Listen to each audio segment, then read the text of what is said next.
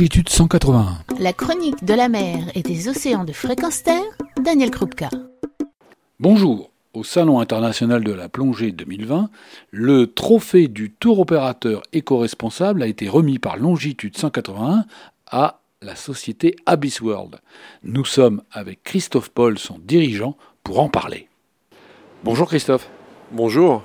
Je m'appelle Christophe Paul, je suis donc le fondateur et directeur d'Abyss World. Euh, nous sommes un Théo créateur de voyages plongée, dédié à la plongée sous-marine. Je suis très heureux et euh, honoré d'avoir reçu le, prix pour euh, le Théo Longitude 180 2019 par rapport aux engagements qu'on a pris depuis quelques années qui nous ont permis en 2019 d'être certifiés CO2 neutre pour toute notre euh, activité en Suisse et en France, en Europe. Après, euh, un grand travail, ça a été euh, une belle récompense. Cette certification climatique est une première, en fait, dans le monde de la plongée, en tout cas du voyage plongé. C'est venu comment? On aura 30 ans l'année prochaine, en 2021, et dès le début de, notre, de l'histoire d'Abyss, l'environnement fait partie de notre ADN.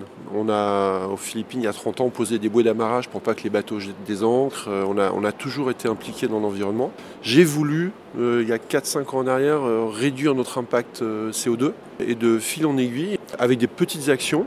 on est basé à Genève, on peut avoir de l'électricité verte certifiée hydraulique et éolien. On, travaille un jour par semaine à la maison.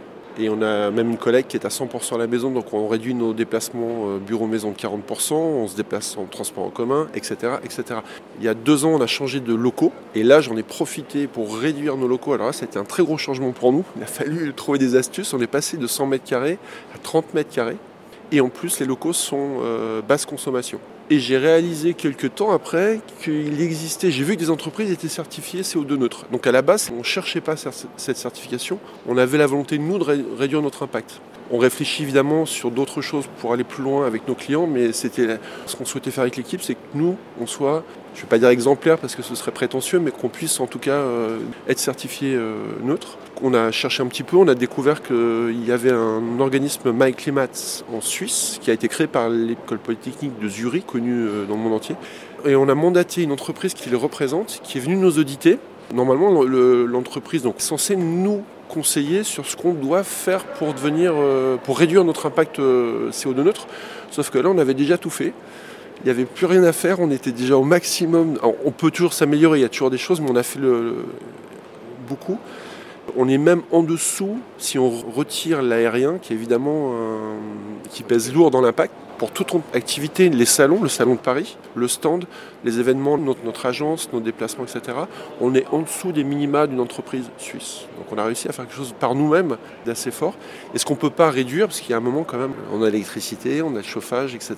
Et on a nos propres vols, nous. On avait sept vols l'année passée au sein de l'agence.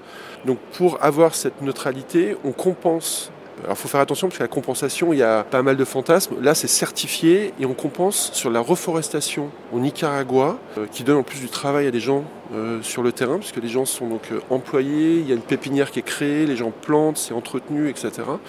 Et on, compense donc le CO2 qu'on ne peut pas neutraliser en le refixant sur, sur de la reforestation, mais également, puisqu'on est basé en, Suisse, on a voulu faire quelque chose en Europe, et dans le Jura suisse, il y a une réserve euh, on participe un, petit peu au financement. Donc une, réserve qui n'est pas euh, entretenue et sa biomasse a doublé. Donc de nouveau euh, un CO2 qui est fixé à travers cette, cette réserve. C'est un travail de longue haleine. Vous en avez tiré aussi des bénéfices économiques, j'imagine? L'électricité légèrement plus chère, mais sur les locaux, en réduisant évidemment la taille, théoriquement, on réduit le, coût de nos locaux. Là, c'était le cas. On a eu une réduction assez significative. Et en plus de ça, comme on est en basse consommation, euh, notre consommation d'électricité et de chauffage a été réduite euh, par 3 ou 4. Là, on a même réussi, ce qui n'était pas l'objectif de base, mais qui a été en plus un gain et qu'on peut réinvestir après ben, dans la compensation, par exemple. Alors évidemment, nous, on a pu le faire. Je pense que c'est pas évident pour toutes les entreprises en fonction d'où elles sont placées, d'où les gens travaillent, etc. Mais nous, on a pu le faire. Et à titre personnel, en plus, on est tous engagés euh, dans plein de choses. Moi, j'ai un compost à la maison. Le mar à café de la machine du bureau fine dans mon compost. On y va par étapes. C'était un challenge euh, hyper intéressant. Ce qui veut dire que vous devenez finalement un exemple, je suis désolé de le dire, presque un potentiel modèle, mais en tout cas, vous l'avez fait et d'autres peuvent faire la même chose. Nous, on l'a fait parce que j'étais la locomotive au départ, mais tout le monde est euh, partant. On l'a fait parce que moi, je pense qu'on n'a pas le choix. De mon point de vue, vu ce qui est en train d'arriver, euh, on le voit au quotidien, euh, tous les niveaux, que ce soit les océans, cyniquement, c'est notre son de commerce.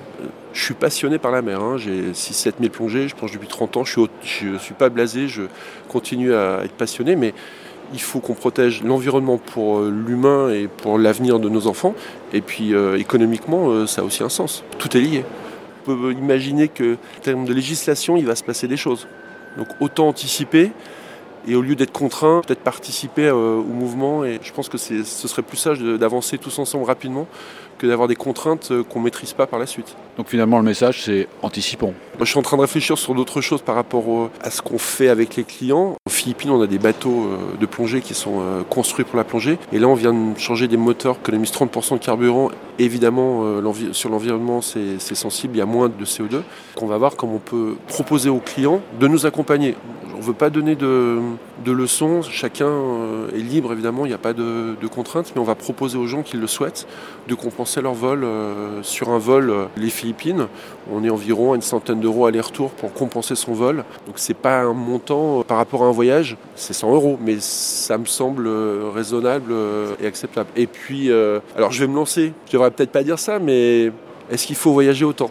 Dans le sens où on va arriver à un moment où il faudrait peut-être faire un voyage de trois semaines plutôt que deux voyages d'une semaine. On peut imaginer que les compagnies aériennes vont faire plus d'escales pour que leur vol soit complet.